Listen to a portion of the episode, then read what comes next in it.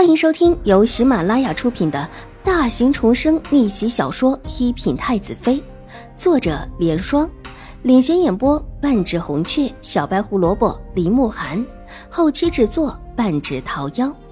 喜欢宫斗宅斗的你千万不要错过哟，赶紧订阅吧！第七百六十二集，你给我站住！张夫人脸色一沉，喝住了他。母亲，张兰觉可怜兮兮的回头。你就在这里，哪里也别去。安堂里全是女子，别冲撞了谁。母亲，您不会也信了那种无稽之谈吧？张兰觉觉得自己冤得很，这哪来的年轻漂亮的女尼，能够让自己看上，冲撞了？然后闹出什么事儿来？你闭嘴！张夫人的手重重的一拍桌案。那事是个传言，她也听说了，但之后听张相的意思，似乎还不是一个传言，好像是真的。张夫人可不愿意自己的儿子也撞上这种事情。自家儿子的性子原本就不怎么着调，留在身边才是最安全的。怎么了？悠然的声音从禅房里传出来。师傅，师傅救我！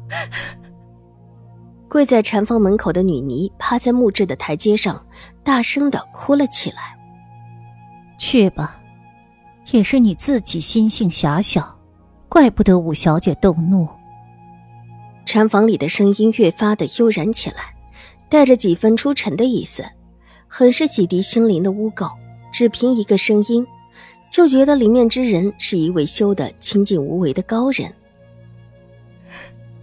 师傅，分明是他们自己弄乱了，故意陷害我的，求师傅为我作证。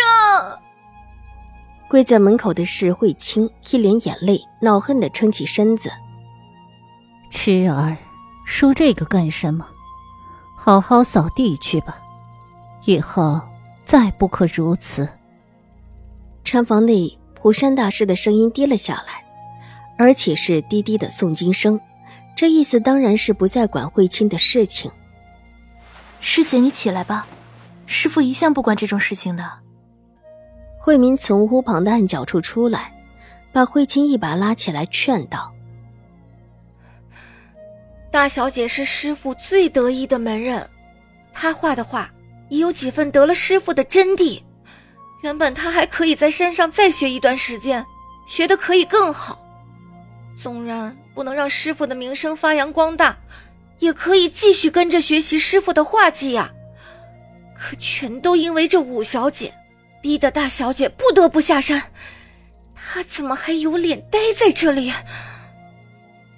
慧清站起来，一脸的怒意和愤恨，声音却不敢高声，生怕里面的普山大师听到生气。他和慧明都是普山大师的徒弟，多年的情分当然是是想着师傅，和邵大小姐也相处的很融洽。突然一天来了邵家的五小姐，而原本相处的好的邵大小姐因为名声问题不得不下山，这么一口怨气。这师姐妹两个就全出在了邵婉如的身上，这才有了种种刁难。师姐，我们胳膊拧不过大腿，先看着再说，等以后有机会帮着大小姐就是。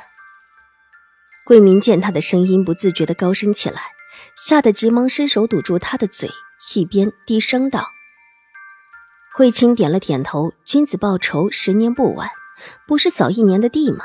没事。”他还有两年的时间呢，咬咬牙，又看了看自己师傅的禅房，脚步放轻，退了下去。就算愤恨不已，他也不能够打扰到师傅的清修。师傅，邵武小姐说想用大小姐的经室。桂明则上前两步，对着禅房恭敬的禀报，心里觉得这位邵武小姐真是不自量力，居然敢提出这样的要求。谁不知道邵大小姐是师傅最看重的人？虽然不是亲传弟子，但是对邵大小姐的喜欢早就超越了师徒的情分。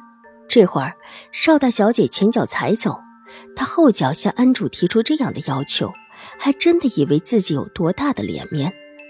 一会儿师傅拒绝之后，他就直接去回禀这位少武小姐，看她丢不丢人。让他用吧。低缓的声音从禅房里平静无波的传出来。师傅，慧明瞪大了眼睛，连走到院门口的慧清也停下脚步，愕然的回首。这个答案是他们两个都没有料到的。师傅，你们下去吧。以后少武小姐那里不可多生是非。禅房内的声音越发的悠远起来。慧清、慧明两个面面相觑，师傅真的连邵大小姐的进士都让出去了。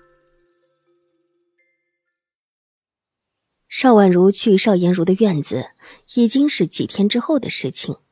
两个院子离得很远，但有一条直线的路可以通过。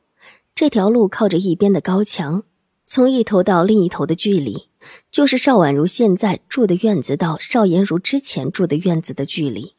很高的高墙，却不是玉慧安的院墙。那么长长的一堵墙，只有一扇小小的侧门。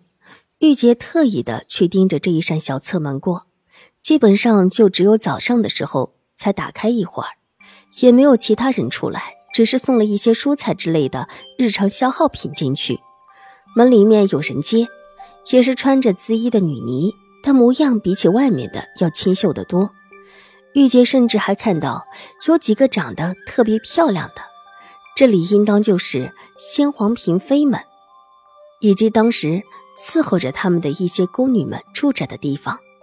先皇唯一的子嗣就是楚留臣，生下楚留臣的时候，先皇的身体已经不好。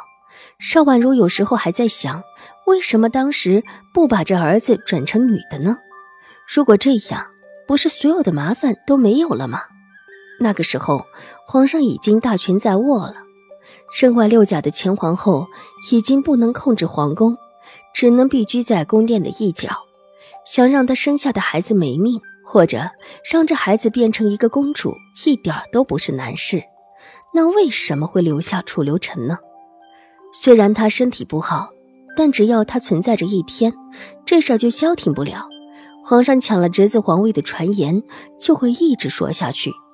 一劳永逸的法子不用，真的是这位皇上心善吗？本集播讲完毕，下集更精彩，千万不要错过哟。